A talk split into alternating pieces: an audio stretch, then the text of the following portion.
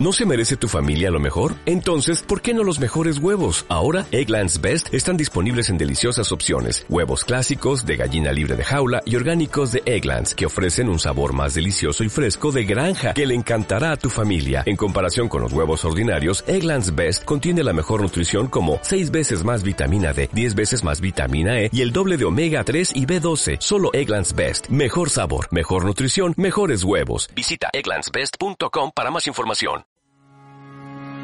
Hola a todos y bienvenidos a este nuevo podcast en De Personas Radio.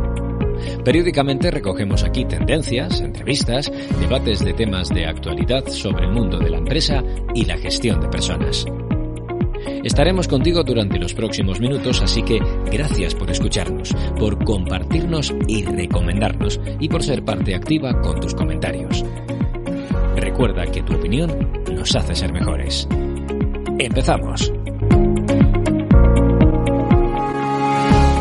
Hola, soy Raúl Castro y hoy queremos hablar sobre un tema que yo creo que, eh, a pesar de que siempre decimos que no queremos vincularnos mucho al mundo del COVID en este momento para, que el, eh, audio sea atemporal y eh, se pueda escuchar en cualquier momento, hoy sí que uno de los temas que está sobre la mesa es el tema de la comunicación. La comunicación en muchos sentidos, dentro de la empresa, en la comunicación en, el entorno eh, general político, cómo nos comunicamos con nuestros compañeros, con nuestros colegas, cómo nos comunicamos con las organizaciones en donde estamos, ¿no? Yo creo que el tema de la comunicación era un tema que teníamos que traer a este podcast y para mí hoy es un orgullo presentaros a Pablo Hernán Sánchez.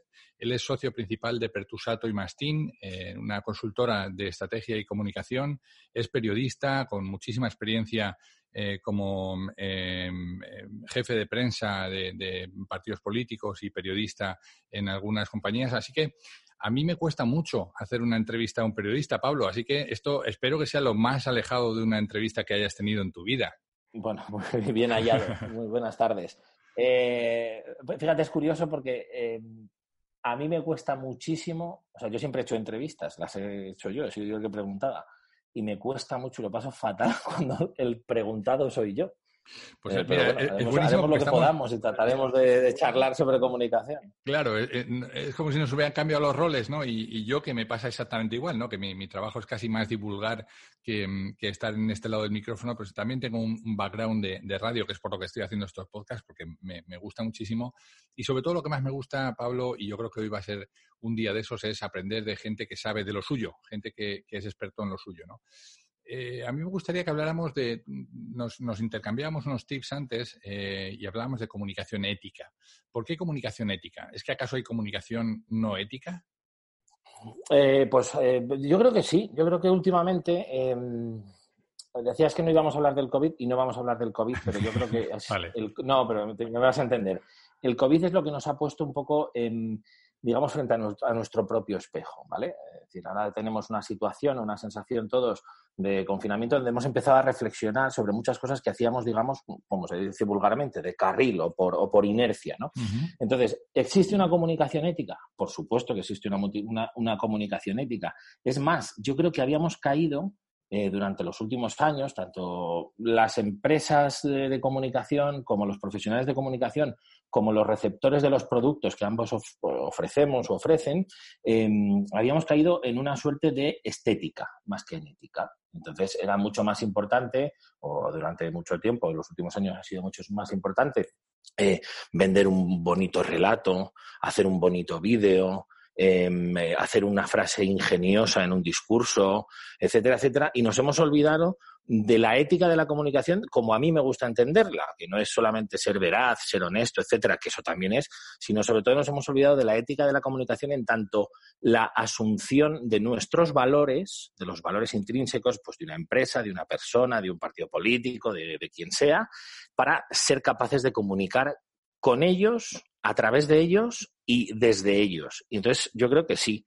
que existe una comunicación que se puede hacer de manera más ética y que precisamente esta crisis nos puede poner en el, nos ha puesto el espejo para poder volver a una comunicación o iniciar una era de comunicación donde los valores, la profundidad de los asuntos eh, nos lleve a ser más y mejores profesionales en cualquier ámbito, siempre y cuando utilicemos la comunicación de manera ética o de manera eh, virtuosa, vamos a decir. Cuando me hablas de valores, desde luego lo que estamos afectando directamente es a, las emociones, ¿no? Cuando la gente más eh, se posiciona es cuando habla de, aquellas creencias que están profundas, ¿no? En, uno y entonces sale la emoción. ¿Se puede comunicar con emoción? ¿Qué hay que hacer para, que la comunicación no, no te gane, eh, que la emoción no te gane a la comunicación o que no influya tanto? ¿O tiene que influir? ¿O tiene que dejarse ver? Yo creo, yo creo que se puede dejar ver la emoción, es decir, una persona cuando comunica, cuando comunica algo, em, eh, debe saber apelar a las emociones, ¿vale?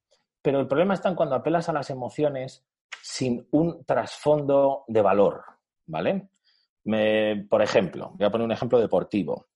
Cuando el Real Madrid, por ejemplo, gana una Copa de Europa, una Liga o lo que sea, a veces hacen un vídeo conmemorativo, ¿no? Y ese vídeo emociona mucho generalmente, suele emocionar. ¿Pero por qué? Pues porque apela a unos valores, es decir, a una historia que tiene ese club deportivo en concreto, podría ser cualquier otro o cualquier otra cosa, a una historia donde hay una serie de, características profundas, pues desde el esfuerzo, el, yo qué sé, el, valor de, justo en el Madrid no, pero me da igual, el valor de la cantera, el valor de etcétera, etcétera, todas esas cosas, todas esas cosas se convierten en algo que produce emoción a alguien. Es decir, hay muchas veces en las que cuando eh, el, espectador o el perceptor de la comunicación eh, recibe eh, un, acto de comunicación, es decir, un vídeo, una declaración o algo, muchas veces no hace falta decirle el valor en concreto, pero si a la hora de emitir ese, mensaje o a la hora de realizar ese acto de comunicación, esa acción de comunicación, está muy soportado en valores y muy soportado en creencias profundas, la emoción es mucho más fácil de alcanzar. El problema cuál es? Que, como decía antes, se ha olvidado mucho, eh, por meros asuntos estéticos, apelar a valores profundos para generar emociones. Eso nos lleva también a acercarnos al mundo de la coherencia, ¿no? Entre la, la, importancia entre lo que digo y lo que hago, entre lo que comunico y lo que hago, ¿no? Eh, ¿Qué es más importante, comunicar o, hacer? O que ambas cosas se parezcan, ¿eh? Porque a veces en las empresas, muchas veces en, el entorno en el que yo me, muevo, que es el entorno empresarial, se hacen enormes eh, campañas de comunicación, se habla de los valores, se habla de los, eh, ¿no? de los propósitos, de la misión, de la visión y tal, pero cuando llega la hora de la verdad, eh, entre lo que digo y lo que hago, hay un abismo. Claro, pasa, en un proceso de comunicación pasa como en las personas las personas eh, nos pasamos el día comunicando. Yo siempre pongo un ejemplo a mis clientes y es todo el mundo piensa que sabe de comunicación porque todo el mundo, porque nos pasamos el día comunicando. Es decir, a veces no necesitamos ni decir palabras ni hacer ni siquiera un gesto para decir algo. Por ejemplo, uno está dormido, tumbado en una cama y se nota, o sea, hay alguien de fuera, otra persona, sabe que no está muerto porque le ve respirar. O sea, la propia respiración ya comunica algo tan válido como la vida, por ejemplo, ¿vale?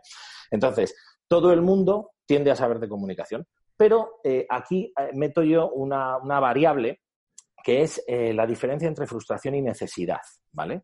Es decir, ¿es necesario ser coherente? Es necesario ser coherente.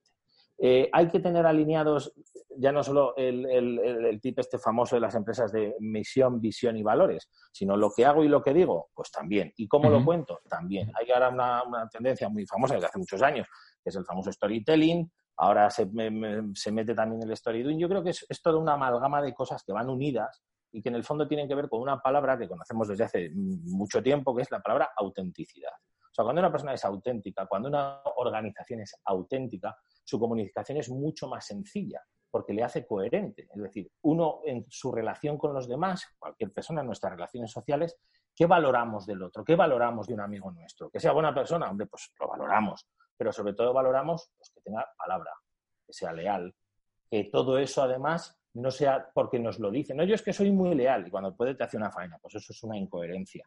Pero si tiene coherencia y sus acciones, muchas veces las acciones hablan mucho más que, las palabras. Es decir, no hace falta que una persona te diga que es leal todas las tardes si cuando te tiene que demostrar su lealtad lo es. Es que no hace falta que te lo diga.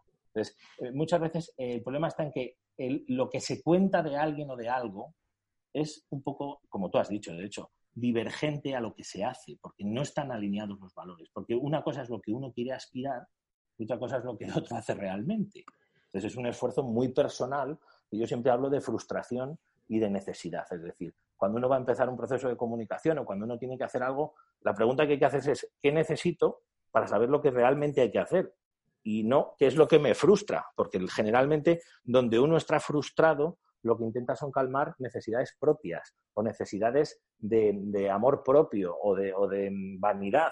Y en cambio, cuando tú dices lo que necesitas de verdad, y expresas un deseo sobre algo, se suelen generar respuestas mucho más concretas sobre procesos, ¿no? No sé si me explico. Claro, pero, pero para eso tú tienes que tener esta coherencia de la que hablábamos entre tu discurso y lo que haces, ¿no? Pero también no perder en esencia de lo que eres, ¿no? De quién eres tú, ¿no? Y, que tu relato o este, esta comunicación que hagas se parezca un poco y ahí vamos un poco de la mano de la, de la marca personal, ¿no? En, el último tiempo también es un término que se ha conocido mucho y la comunicación nos puede ayudar a, comunicar genuinamente aquello en lo que en lo que yo soy y no aquello en lo que no soy, ¿no? En, convertirme en una mala copia de otros, ¿no? Claro, eso, eh, fíjate, ahora eso que citas además es muy interesante porque durante los últimos años se, está viendo eh, cómo em, hay gente que es de una determinada manera. Yo es que soy de los que pienso que la vida en general es todo uno. Eh, uno es igual en el trabajo, en la familia, con los amigos y tal. Es, es, la misma personalidad que se desempeña en diferentes escenarios. Pero si tú eres un tío serio, pues vas a ser serio en todos los ámbitos. Si eres un tipo antipático, vas a ser antipático en todos los ámbitos. ¿Qué es lo que ocurre de unos años para acá? Antes, las relaciones personales nos hacían, o mejor dicho, las relaciones laborales, como tenían que ser por, casi por imperativo tecnológico, muy personales, tú no necesitabas disimular nada. Es decir, tú ibas allí, te mostrabas cómo eras y ya está. ¿Qué ocurre con la aparición de las redes sociales? Que todos al final, eh, cuando hablas de la marca personal, que es una cosa que existe desde hace mucho tiempo, pero sobre todo se ha expandido mucho y se ha popularizado, democratizado mucho a través de las redes sociales, y la gente en las redes muchas veces no es como realmente es, sino es como realmente le gustaría ser. Como quiere aparentar. Entonces, claro, esa divergencia, claro, como quiere aparentar o como le gustaría que los otros le percibieran. Entonces, esa divergencia de la que hablábamos antes se hace todavía más profunda. E incluso a veces se genera una divergencia, se, se, generan dos caminos paralelos que no se van a juntar nunca. Porque eh, el problema muchas veces es un problema también de la personalidad del ser humano uno puede tener aspiraciones, pero claro, es que ponernos un espejo todas las mañanas para vernos nuestros defectos es muy complicado. Por eso yo siempre digo que eh, una empresa, una organización, eh, una, una un partido político, un directivo, tiene primero que saber cómo es, tiene que aceptarse como es, reconocer su autenticidad y a través de esa autenticidad explotar lo mejor que tiene de sí sin dejar de ser el mismo, porque nadie es malo por naturaleza. No es, y, con esto no estoy citando a Rousseau en su contrario, pero me refiero, eh, eh, pasa que es muy difícil ponerse un espejo todas las mañanas, porque al final tienes muchos estímulos, necesitas, tengo que quedar bien con este porque quiero que me compre un producto, etcétera, etcétera. Entonces, ese tipo de cosas em, eh, condicionan mucho al final un proceso de comunicación. Presenta y dirige Raúl Castro. Bueno, pero eh, además es que la gente efectivamente están aprendiendo, digamos, un poco eh, aprendiendo al hilo de lo que las redes sociales te ponen. Y efectivamente cuando uno tiene un discurso de alguien que lo que está contando es aquello en lo que cree, aquello en lo que sabe y no sé cuántos tiene seis seguidores, que son sus cuñados y sus primos. Y, pero cuando uno se pone con el rímel y se pone a hacer no sé cuántos y tal, tiene millones de seguidores. Entonces, claro, esta parte de cómo formarte en, comunicación personal, mire, yo quiero comunicar, yo quiero aprender a hacer lo que tienen millones de seguidores porque luego además lo monetizan y entonces tú tienes tal. Yo no me hable usted de, no, no, no me hable usted de la de que yo sea genuino y sea verdadero, porque es que siendo verdadero tengo seis seguidores, ¿no? ¿Cómo, cómo entra esto en juego? No, pues se, trae juego muy bien. Es decir, muchas veces, o sea, si uno analiza muy bien la gente que tiene millones de seguidores por parecer algo, el problema es que luego no los conocemos en persona, pero muchas veces, o sea, generalmente eh, hay una parte que no aporta ningún valor. Ninguno. Aporta simplemente una apariencia. Y luego hay otra gente que tiene millones de seguidores que aporta mucho valor. Por ejemplo, no voy a decir ninguna influencia. Bueno, pues puedes, citar este, puedes citar este modesto podcast, que aunque no tenga muchos seguidores, pero aporta mucho pero, valor. pero genera valor, por ejemplo. O, por ejemplo, eh, gente con muchísimos seguidores. Rafa Nadal. Rafa Nadal tiene muchísimos seguidores. Eh, yo no sé cómo se despierta Rafa Nadal de la siesta. Ni sé si se despierta de buen humor o se despierta de mal humor. Ni sé si dice muchas palabrotas, ni sé si cuando está eh, relajado con sus amigos o dice pocas. No lo sé. Pero tiene una alineación entre contenido, continente, actividad, acción y, las, y los tips de comunicación que nos llegan de él que le hacen ser auténtico. El problema es la autenticidad. O sea, yo, por ejemplo, cuando hablan de, no, los youtubers, los influencers, tal, esto que le gusta tanto a los adolescentes de hoy. ¿Vale? Está muy bien, una foto estupenda, ¿vale? Pero esta persona, ¿qué me aporta? ¿Qué aporta a la sociedad? ¿Que se hace una foto muy guapa o muy guapa en, un balcón, yo qué sé, aplaudiendo, lo que, o sea, ¿qué me aporta? ¿Cuánto de verdad hay en lo que me dice? ¿Cuánto no es solo para él? Pero Pablo, eh, yo, eh, absolutamente de acuerdo. ¿No, ¿No crees tú que esa verdad y esa, esa digamos, coherencia entre, entre, entre lo que dices y lo que haces no te pasa factura alguna vez? ¿no? O sea, la, gente al final tiene, miedo a ser genuino porque también es verdad que todo se queda grabado ¿eh? y eso te pasa factura, ¿no? Claro, no, no, por supuesto. La gente tiene mucho miedo a ser genuino. Es que, es que, es que ser genuino, más que ser genuino, a ser auténtico. Es que vivimos, por ejemplo, esto pasa mucho, no lo quiero citar tampoco meterme mucho en profundidad, en, comunicación política. Eh, mm, vivimos rodeados de gente que no quiere muchas veces decir lo que piensa porque por si queda mal, o por si no tiene éxito, o por si le molesta a un colectivo en concreto. Y es verdad que, a ver, cuando hablas de un político en concreto o hablas de un directivo de una organización, eh, sus opiniones están siempre marcadas por el sello de la organización a la que pertenece, ¿vale? Pero es que a la gente le da mucho miedo ser auténtica, porque es que nuestras vidas son muy aburridas. O sea, no todos tenemos la vida de Rafa Nadal, no todos vamos a tal, pero todos tenemos algo que poder exportar, todos, podemos algo, todos tenemos algo que poder ofrecer, todos tenemos un montón de, de cosas buenas dentro de nosotros que bien comunicadas se hacen y se pueden comunicar y se pueden eh, difundir. Pero me decías tú antes, sí, solo tengo seis seguidores. ¿Vale? ¿Para qué quieres tener más seguidores? Pero no digo porque no, sea, no tenga sentido tenerlos. Por eso vuelvo otra vez a la necesidad y la frustración. Eh, eh, es una cuestión también del tiempo en el que vivimos, Pablo. O sea, al final, hoy la métrica, hoy el, camino del éxito es tener muchos seguidores. Primero porque monetizas, ¿no? O sea, yo, yo desde hace desde hace como 12 o 13 años publiqué mi primer libro y, se leyó bastante. Tuve la suerte de estar en una gran editorial y más allá de la satisfacción personal no gané un solo duro con eso. O sea, lo único que hice fue gastar y gastar y gastar porque al final tenía yo que comprar los libros para, para mis amigos. Pero, pero al fin y al cabo, el, el ratio del éxito eran los, el número de ejemplares que habías vendido. Todo eso en el mundo 1.0. Cuando nos hemos ido al mundo 2.0, toda la gente que está comunicando hoy lo que busca es tener muchísimos seguidores a costa de no digo la verdad, no me posiciono, no digo no sé qué, y al final me quedo en vanidades, en, cosas. Esto, eh, ergo, ergo, ¿no? ergo, no soy ético respecto a mi autenticidad y respecto a lo que quiero conseguir. Y vuelvo a lo de antes, a la necesidad y a la frustración. Mi empresa, por ejemplo, Pertusato y Mastin. ¿Quiero yo tener muchísimos seguidores? ¿Cientos de millones de.? Pues no. Sinceramente. Dirás, hombre, pero no monetizas, hombre, pero no, no, pero es que a lo mejor a mí me apetece tener voy a poner 100 seguidores por poner un número, que no sé si si los tengo. 100 seguidores y, para, que yo sea un referente para esos 100 seguidores. No voy a poner de ejemplo mi empresa, voy a poner de ejemplo otra cosa. Em, eh, una empresa que hace, eh, que haga, yo qué sé, burletes para las puertas, ¿vale? Una cosa así muy concreta. Eh, ¿Qué necesita esa empresa en redes sociales o en el mundo de la comunicación? Pues, hombre, según si a mí me contrata una empresa de burletes, yo le diría, ¿tú qué quieres? ¿Quieres vender o quieres tú que eres el presidente de la empresa ser famoso? Pues si quieres ser famoso tenemos que dejar de hablar de burletes. Porque todo el mundo ha necesitado los burletes alguna vez en su vida para poner una puerta, pero tú vas a un bar y no hablas de burletes. Entonces, tienes que saber diferenciar muy bien si tú quieres ser famoso o, tú quieres cubrir una necesidad con la comunicación. Generalmente ser famoso vale para poco la mayoría de la gente muy famosa que hay en España son famosos, como digo yo, por, no hacer nada, digamos, de, valor, o sea, de aportar valor a la sociedad. Y el de los burletes aporta mucho más valor a la sociedad que puede aportar, por ejemplo, eh, pues yo que soy un famoso de estos del corazón que aparece por la televisión.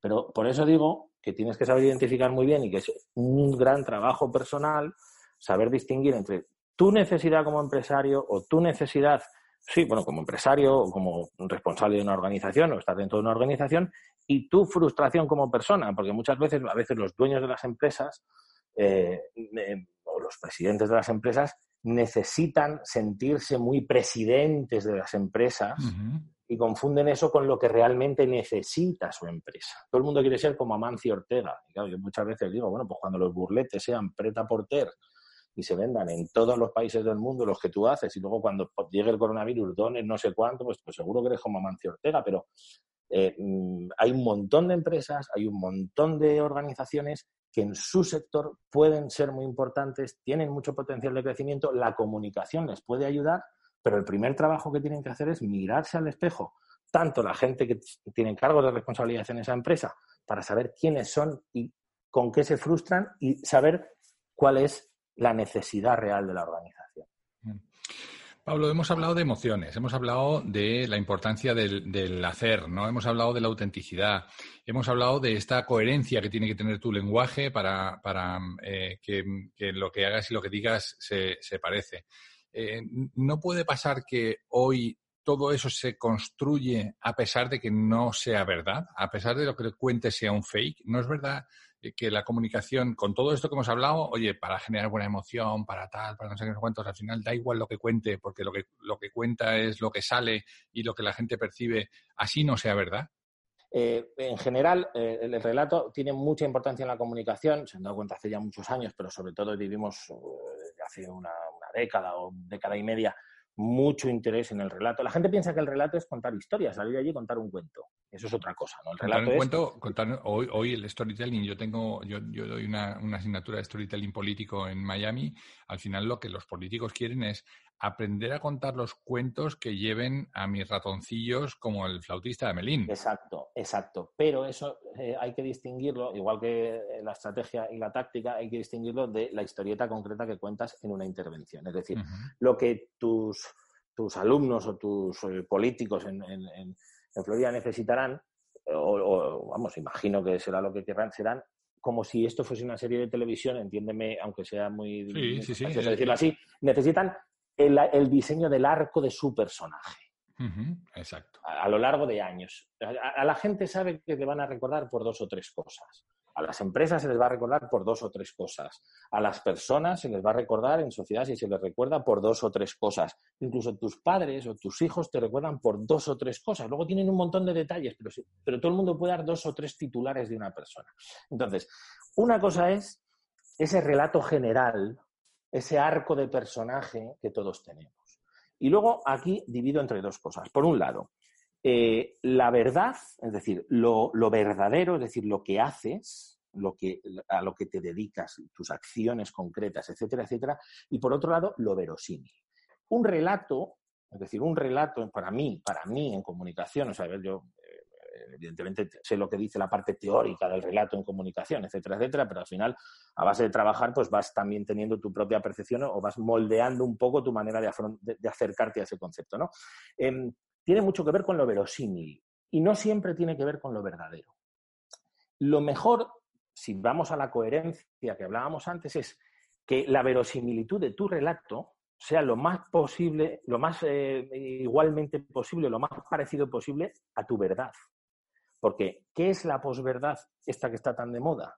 Es un relato falso, pero verosímil. Es decir, verosímil no significa verdadero, significa verosímil. Es decir, tiene aspecto de verosimilitud. Estoy sentado aquí con una librería delante. Tengo aquí un ejemplar de Harry Potter. Lo tengo delante. ¿Harry Potter es verdadero? No, pero es verosímil. ¿Por qué? Porque te meten en un mundo donde las cosas que ocurren tienen una coherencia global. Entonces, el problema no es lo verdadero, lo que haces, porque eso ya lo haces, es decir, hay, hay, que mejorar tu capacidad para ser verdadero, sino que lo que cuentes responda verosímilmente a tu verdad. Porque si responde inverosímilmente, o mejor dicho, responde verosímilmente, pero a una falsedad, nunca será un relato coherente. No, y al final acaban pillándote, pero yo creo que en este mundo de la información, eh, yo me, acuerdo de un político que llevó a una niña al Consejo de Ministros, a la mesa y tal y cual, y cuando ya la tenía allí montada y se publicó y salió en las redes, pues eh, a los dos minutos salió eh, que el primer ministro de Canadá había hecho exactamente lo mismo dos semanas antes. Entonces, claro, hoy, hoy todo eso no, no, no puede ser genuino porque lo que se, se convierte es una mala copia de otros, ¿no? Oye, pero eh, Pablo, ayúdame un poco. Mm, estamos hablando de cómo generar estos relatos y tal. ¿No tiene una parte de estrategia? ¿Cómo, cómo puedes diseñar la estrategia desde tu punto de vista, ¿no? desde un experto en, comunicación eh, para campañas, para, para personas? ¿no? ¿Cómo, ¿Cómo se tiene que generar una estrategia de comunicación? Escucha todos los programas de De Persona Radio en las principales plataformas de podcast. Bueno, em, se han escrito un montón de cosas sobre estrategias de comunicación y yo he visto estrategias de comunicación que son, y además que las he visto, yo pensé que no existían antes de dedicarme a esto, cuando te hablaban de ellas hace 15, 20 años, ah, hay una estrategia de comunicación o un manual. Y luego vas a la estantería y efectivamente hay un manual, una estrategia de comunicación que por supuesto nadie sigue. Eh, es así, pero no porque, no porque nadie lo siga, sino porque la estrategia, los manuales de estrategia eh, de comunicación en general tienen que ir muy pegados, muy pegados a la realidad. Y te diré que además eh, muchos de ellos están escritos hace 20 años donde el mundo no era lo que es hoy, ¿no? además, además eso, además eso. Entonces, ¿cómo se diseña una estrategia de comunicación? O por lo menos, ¿cómo hago yo para diseñar la estrategia de comunicación? Mira, hace unos días me llamó un cliente. Y entonces o un posible cliente, mejor dicho, un posible cliente. Me dijo, oye Pablo, mira, eh, estoy con esta, es una asociación cultural muy interesante que hay aquí en Zaragoza, en la ciudad en la que vivo. Eh, mira, me gustaría, como haces estrategia de comunicación y tal, o comunicación estratégica, me gustaría que me ayudaras a, ver dónde podemos estar al año que viene, porque quiero hacer muchas cosas y no sé si me puedes dar alguna idea. Entonces le dije, vamos a ver, yo, te puedo dar ideas de comunicación, pero el presidente el dueño de la fundación, es una fundación, mejor dicho, el dueño de la fundación eres tú, eh, o el presidente de la fundación eres tú, el patronato no soy yo, eh, tú quieres, necesito que me digas dónde quieres llegar, cuáles son tus objetivos, etcétera, etcétera. ¿Por qué? Porque la comunicación va siempre después de algo, de la acción o del pensamiento. Yo puedo pensar lo que yo haría con una fundación, pero es que no soy de la fundación. Yo puedo pensar lo que haría con Zara, pero no soy Zara. Ahora, si me dice Zara, quiero estar en este punto, voy a hacer todo esto como empresa o esta fundación, voy a hacer todo esto como fundación. Y entre los objetivos que quiero lograr haciendo todo esto es, por ejemplo, tener más clientes o más suscriptores o más socios, eh, hacer actividades que me den un posicionamiento de carácter nacional y tal. Y con eso ya sí que se puede generar una estrategia, es decir, un arco de relato, un arco, como el arco de un personaje, en el caso del personaje es la organización. Entonces, bueno, pues mira, podemos ser referentes en esto, podemos ser referentes en esto. Claro, es muy importante que el cliente te diga qué objetivo tiene, porque si el cliente no tiene claro el objetivo, hay muchas veces, y esto enlaza con lo que decía al principio de la comunicación, digamos, hecha de forma ética, en el que al final los clientes son dirigidos por los, por los eh, consultores de comunicación hacia lugares que ellos no tenían previstos, además con la irresponsabilidad, es decir, con la manera de no sentirse responsables del director de comunicación. ¿no? Yo te monto un evento que te mueres aquí y ya verás qué bien nos va y tal. Y luego mm, eso se llena, por ejemplo, de clientes y tal, y la empresa no puede dar respuesta a la expectativa generada, por ejemplo. Entonces, la estrategia tiene que ir íntimamente unida a la estrategia empresarial, la estrategia de comunicación. ¿Cómo se puede conseguir eso? Pues hay empresas que sí que tienen departamentos de comunicación dentro de sus... Son empresas grandes, son empresas medianas o grandes que tienen esa capacidad y otras que lo tienen externalizado. En cualquiera de los casos, el flujo de información entre la persona que se encarga de la comunicación y los responsables o líderes de la empresa tiene que ser máximo y el límite, o sea, y la transparencia máxima, porque la estrategia solo se puede tener, solo se puede generar cuando tienes un mapa de todo el territorio. Es decir, tú tienes que saber dónde quieres llegar o dónde quiere llegar tu cliente para saber dónde puedes llegar tú con él y saber lo que podrías hacer cuando surjan cosas que te saquen o que te intenten sacar de ese camino. Entonces es muy importante el mapa, eh, no, sé si estar, estar en el Consejo de Administración o en el Consejo de Dirección, pero sí tener mucha información relevante y estratégica de la empresa. No hace falta saberse todos los números de la empresa. Pero sí, si la empresa, por ejemplo, tiene deudas, pues hombre, es muy importante que el de comunicación lo sepa, porque te puede generar una crisis de comunicación eso en, un momento dado. eso me está, me está recordando a, lo que nos pasa a nosotros, ¿no? Como consultores en, empresas, ¿no? Cuando alguien te dice, oye, échame una mano, pues obviamente primero tienes que hacer un diagnóstico y para hacer ese diagnóstico tienes que estar sentado en, donde se toman las decisiones para entender un poco el sabor de lo que se está hablando. En términos de comunicación entiendo que pasará una cosa parecida, ¿no? Igual, igual, es absolutamente igual. Es absolutamente igual. Es decir, tú necesitas, por ejemplo, mañana te llaman de una empresa, oye, que quiero que me lleves la comunicación porque yo voy a tener un año muy potente y quiero llegar a tal sitio. Lo primero que tienes que hacer es sentarte con la persona que toma las decisiones. Está claro. Y con los que la acompañan, sobre todo para conocer. Y, luego tienes que hacer un trabajo externo también. Es decir, al final tienes los pies puestos fuera y dentro. Dentro para conocer la maquinaria interior y fuera para conocer, por ejemplo, el nivel de percepción que hay, qué tipo de percepción tiene la empresa.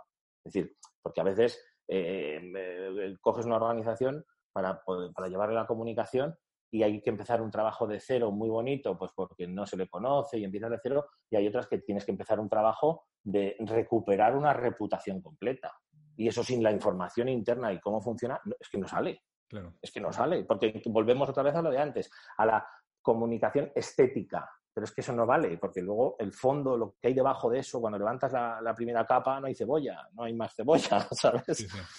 Hombre, lo, que pasa es que eh, esto de la comunicación, yo creo que comunicar como comunicamos todos, y todo el mundo sabe de comunicación, esto es como en, nuestro país, ahí, cuando llegan los mundiales de fútbol, eh, se convierte en un país con 40 eh, millones de entrenadores de fútbol. Y cuando pasa una desgracia en, en una central química, todo el mundo se vuelve ingeniero químico y todo el mundo sabe. Y cuando pasan temas de comunicación, todo el mundo sabe de comunicación, ¿no? Pero ¿no crees que una vez que ya tienes una estrategia, tienes que dominar la cantidad de canales de comunicación que hoy tenemos, ¿no? Que eso no todo el mundo los domina. ¿Cómo, cómo saber cuál es el mejor canal para llegar a tu público? ¿Cómo saber eh, elegir entre la cantidad de oferta que hay? ¿Cuál es el, aquel con el que mejor va a ir tu mensaje? ¿Cómo, cómo, cómo funciona esto? ¿Cómo, ¿Cómo ayudáis a las empresas en esto, Pablo? Bueno, yo creo que ahí es fundamental el oficio.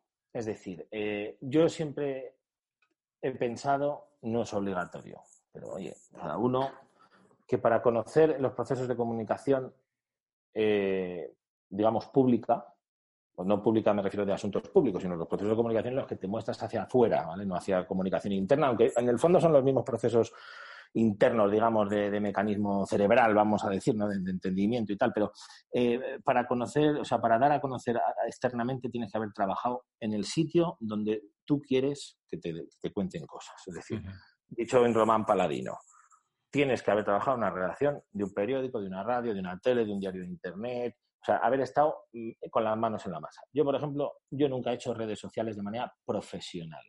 Y yo lo que hago es buscarme aliados. Gente que sepa, claro gente que sepa, pero sí que he estado recibiendo miles y millones de notas de prensa, miles y millones de llamadas, bueno, millones no, pero miles de llamadas durante los años que trabajan en los medios de comunicación de gente que quería colocarte una cosa, que fíjate lo que ha pasado, una crisis, no sé qué, llamas, no te atiende nadie, etcétera, etcétera. Entonces, las herramientas y los medios, los medios, digamos, eh, técnicos, no los medios de comunicación, los medios técnicos, son fundamentales porque es la manera que tú tienes de poner en marcha o de, llevar a cabo tu estrategia. Hay cosas, por ejemplo, que dentro de tu estrategia necesitas hacer algo y a lo mejor vale con una acción de comunicación muy concreta, una microcirugía muy concreta en un sitio.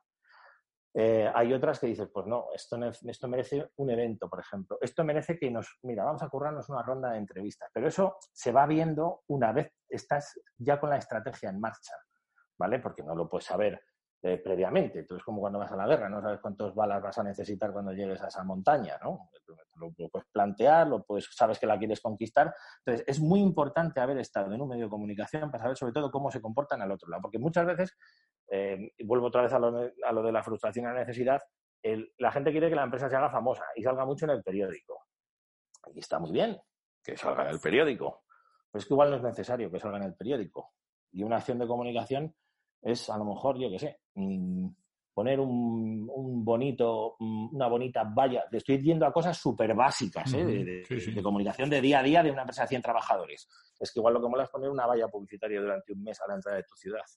Y con eso tienes la comunicación hecha, por ejemplo. Bueno, en, esta parte de la comunicación me has hablado de, los distintos canales, me has hablado o, te he querido entender algunos canales que están en tu mano, como este, que puede ser pues, este último ejemplo de la valla, ¿no? O sea, canales como las redes sociales o tal que están en tu mano dominar y otros que no están en tu mano, que son, como pueden ser los medios de comunicación, ¿no? Durante muchos años las em, empresas eh, o las instituciones solamente podían comunicarse de una manera masiva con canales que no estaban en su mano y hoy aparecen muchos que están en tu mano. Sin embargo, tienes que tener una buena relación con los medios, por ejemplo, que es de los que no están en tu mano, es de esa segunda parte, ¿no? ¿Cómo puede ser la relación, cómo puedes mejorar la relación con los, con los medios de comunicación? Bueno, aquí entra mucho el factor humano, ¿vale? Eh, para mí la premisa es la libertad. Es decir, eh, si un periodista publica, y siempre además he trabajado así, y yo no sé si en toda mi carrera profesional he hecho una sola llamada después de publicar una noticia para quejarme, pero más que la queja era que estaba, habían dado el dato mal y se empeñaban en seguir dándolo mal y efectivamente lo estaban dando mal. Pero jamás he llamado nunca después a un medio de comunicación por lo que ha publicado. Siempre he tendido a pensar que si no ha salido reflejado lo que yo quería transmitir sin distorsiones externas, es que el problema era mío, no suyo. Entonces, a los medios hay que dejarles libertad para trabajar. O sea, tú les tienes que saber generar el interés, pues tener buena relación con uno, con otro, llamar a un periodista, quedar con él, tomarte cafés, incluso tener muy buena relación personal, pero tú tienes siempre que darle al periodista la oportunidad de que se sienta periodista, de que no se sienta parte de lo que tú le quieres contar, porque no tiene necesidad de sentirse parte ni tiene obligación. De Persona Radio, con Raúl Castro.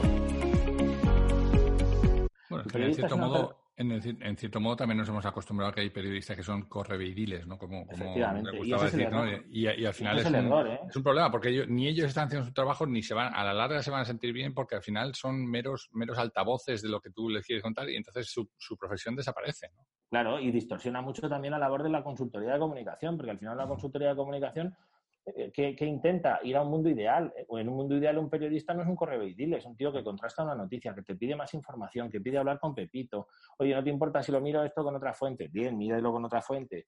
Eh, tal, eh, entra mucho... Y en cierto modo hasta el público, que cada vez es más maduro y cada vez aprende también, porque el público en general Em, pues eh, venimos de un, de un modo, de unos momentos en donde consumíamos aquello que nos ponía en la tele y eso ya era como la verdad absoluta si lo ponía en la tele, ¿no? Pero hoy tantos canales que nos está, eh, que nos hemos acostumbrado también a saber la verosimilitud y esta coherencia entre los mensajes y al final a un periodista que te está contando algo que sabes que no está hablando por, su propia voz, sino que es casi un ventíloco, también pierde, ¿no? También pierde casi sus seguidores, ¿no? Claro, no, y, es, clarísimo. Es decir, hay mucha gente que, yo por ejemplo, cuando tenía los años de trabajar en, una comunicación política, que, estaba obsesionada, por ejemplo, con comer con el director de un medio de comunicación o, de tener relación directa con él. Y yo siempre, eh, con todos mis respetos a ellos, que además aquí los conozco, etcétera, eh, yo siempre decía, digo, cuidad al redactor cuidad a los redactores de los medios, que es que, o sea, cuidad me refiero tratarlos bien, tener una relación empática con ellos, poned en, valor su trabajo, digo, porque al final los que escriben son ellos, que es que los jefes pasan, pero los redactores permanecen. Cuidad a los becarios. En verano, cuando estéis de vacaciones, siempre os decía yo, ayudad al becario de agosto, ayudadle a dar una buena información, acompañarle la información, no le vendáis una burra, hacerle que se sienta aquello que está tratando de aprender a ejercer, porque ese tío dentro de 10 años estará de redactor en un medio. Y, tendrá, será mejor periodista y mejorará el mundo del periodismo, el mundo de la comunicación, de la consultoría, de la política, etcétera. Pero eso es mucho más fácil hacerlo lo que dices tú. Cojo y la cojo al correvidile primero, le suelto un, tal, y algunos, como están encantados también, porque hay una perversión absoluta en la relación entre empresas, periodistas, eh, partidos, periodistas, etcétera, etcétera, pues bueno, pues, es complicado. Por eso vuelvo yo a hablar de la comunicación ética en todos los niveles de la comunicación. Bueno, en el, en, el, fondo también hay una cosa, eh, Pablo, y es que a la gente no le, o sea, a la gente le gusta rodearse de gente, mm, valga la redundancia, que, que le siguen el juego, ¿no? Y que no, y que no les ponen en solfa ni les, ni les discuten nada, ¿no? Yo tenía un jefe que, que decía, oye, os pago bien, tenéis una buena tarjeta de crédito, no me llevéis la contraria. Y tristemente hoy en muchos casos pasa eso, ¿no? Hay mucha gente que, dice yo prefiero rodearme de gente que no me ponga problemas y que haga lo que yo le digo y punto. Y yo creo que eso es una pérdida de valor importantísimo, ¿no? Yo durante los últimos cuatro años, como dice otro amigo mío, me dedico a incomodar a los boards, ¿no? A los consejos de administración. ¿Por qué? Pues porque al final yo creo que hay una labor también eh, de, cuestionar, ¿no? De, y, esa libertad la tienes que tener tú como asesor, ¿no? No, sé si, la ejerces eh, o la pides o la demandas. Eh, yo la, pido y si no, la ejerzo directamente. Yo soy muy partidario de, cuando empleo el verbo discutir, no me refiero a tener una bronca, pero sí a interpelar permanentemente a tu cliente, a ponerle el espejo permanentemente a tu cliente eh, para que conozca bien la situación en la que está o para que él mismo llegue a conocer bien la situación en la que está.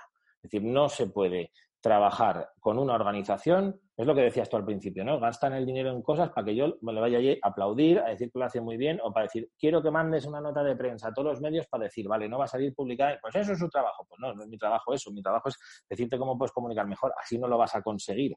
Pero bueno, si tú te quieres gastar esto el dinero en lugar de regalos para tus nietos, oye, yo eres libre, pero yo hazlo con otro. Es que mi ética o mi manera de ejercer este trabajo no es qué buen contrato tengo, me da igual, facturo un montón y, qué bien me viene. Es verdad que mm, igual es por mi propia manera de ser, es como un torero que había aquí en España hace unos cuantos años en activo, decía, en mi hambre mando yo. Pues efectivamente, en mi hambre mando yo y mi manera, mi autenticidad de ser en la vida me ha llevado a elegir este camino.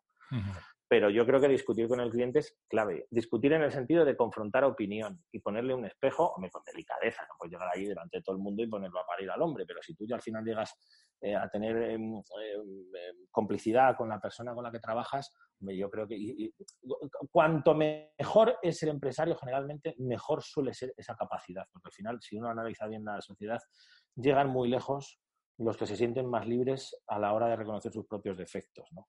Que es lo más complicado para mí de una persona. Y, llegan, más, lejos porque tienen la humildad de aprender de otros, porque tienen la capacidad de decir, oye, ¿qué me estoy perdiendo? Y porque quieren saber lo que, lo que está pasando y no lo que les cuentan que está pasando, ¿no? Y no, no, no quieren vivir en su burbuja, que eso es lo que yo creo que, lleva muchas veces a los, a los líderes a, a, acabar cayendo, ¿no? Da igual en el ámbito, da igual en el partido político, da igual la organización, solo aquellos líderes que, se han dejado llevar por opiniones de otros y que no han sabido ver lo que estaba pasando son los que acaban, acaban siendo expulsadores de sus sistemas. ¿no? Yo creo que, ah, en, ese sentido hacemos una labor muy parecida tú contándole las verdades que tú ves y dándole, abriéndole ese scope, ¿sabes? Y, y, dándoles otro punto de vista, y yo en el mundo empresarial un poco igual, ¿no? Diciéndoles, oye, mira, aunque lo que te estén contando tu gente que está pasando es esto, que sepas que tienes esto otro. Y eso, wow, es muy incómodo, ¿no? Pero yo creo que es nuestro, nuestro trabajo. Yo, la, experiencia que he tenido trabajando con grandes líderes es que eh, si un líder es bueno, si un jefe es bueno o si alguna persona es buena, siempre termina sorprendiéndote con una decisión. Siempre. Entonces, eh, tú le ves ahí masticar una decisión, pum, pum, pum, pum, y tú le dices, oye, mira, que yo lo, esto lo veo así. A mí me gusta dejar la información encima de la mesa o la, percepción encima de la mesa.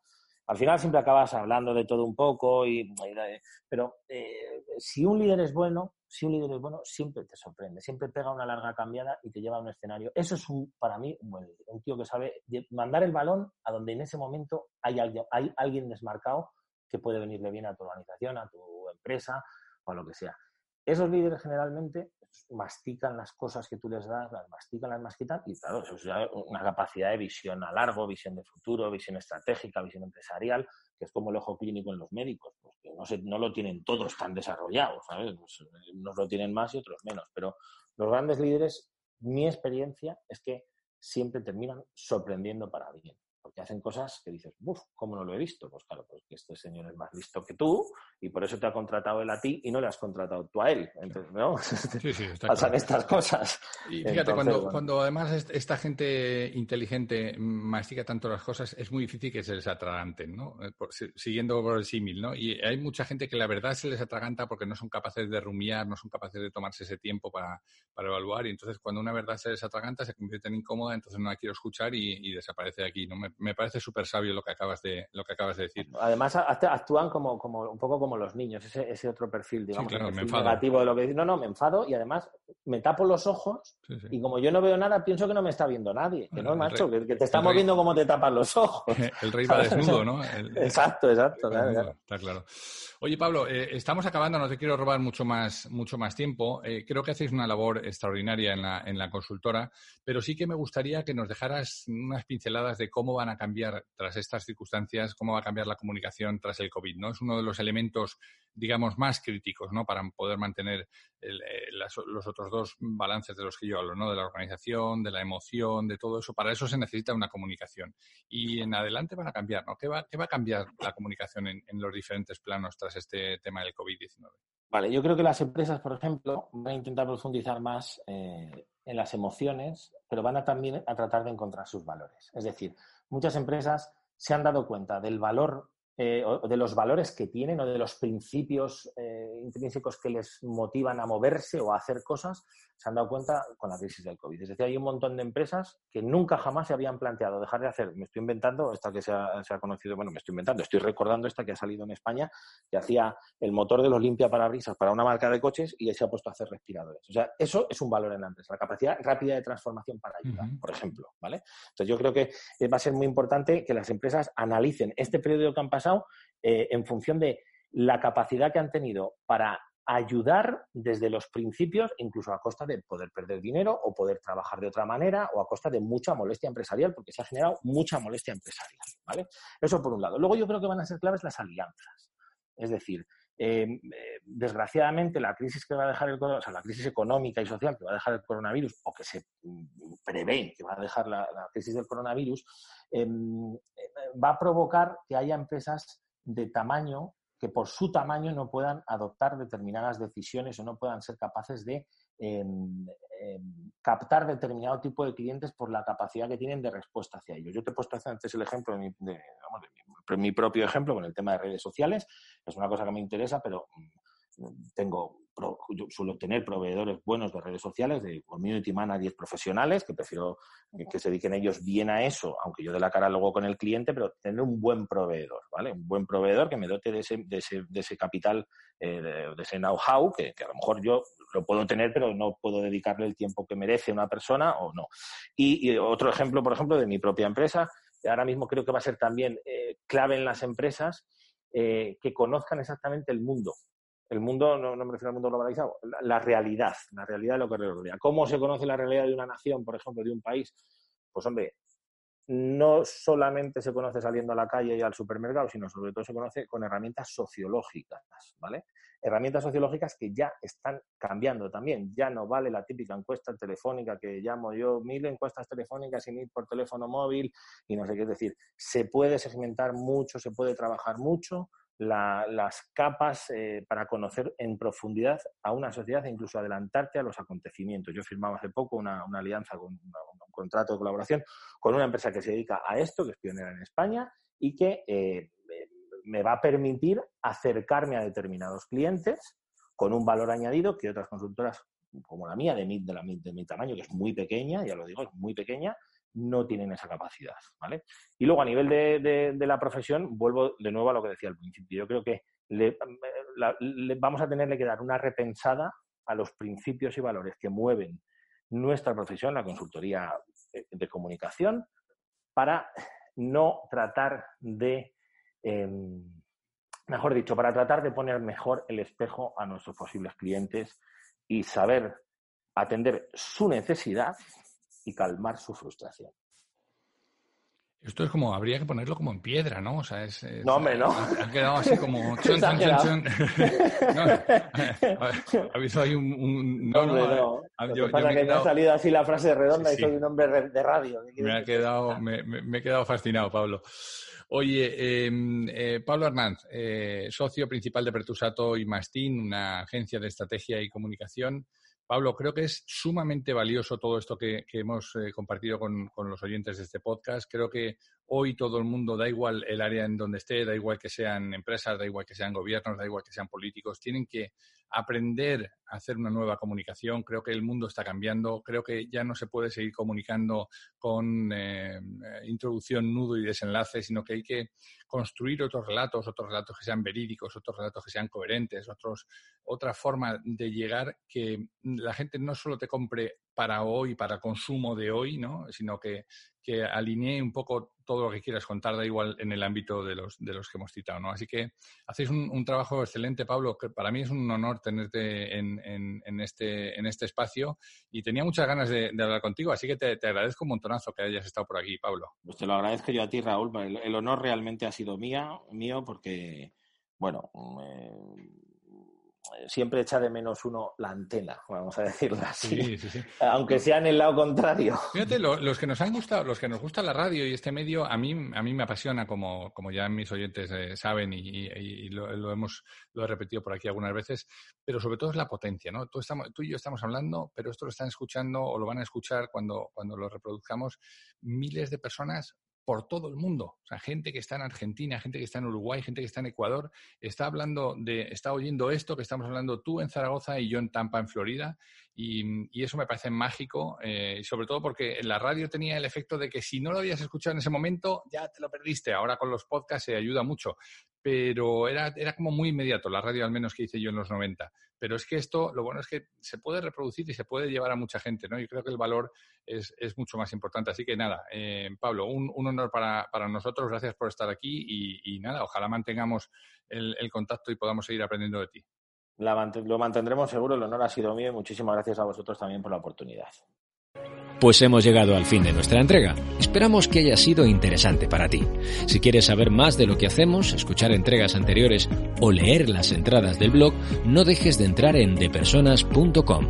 Nuestra promesa de valor es ayudar a las empresas en sus procesos de cambio con quienes los hacen posible, que no son otros que las personas. Te esperamos en la siguiente entrega en De Persona Radio. Hasta entonces.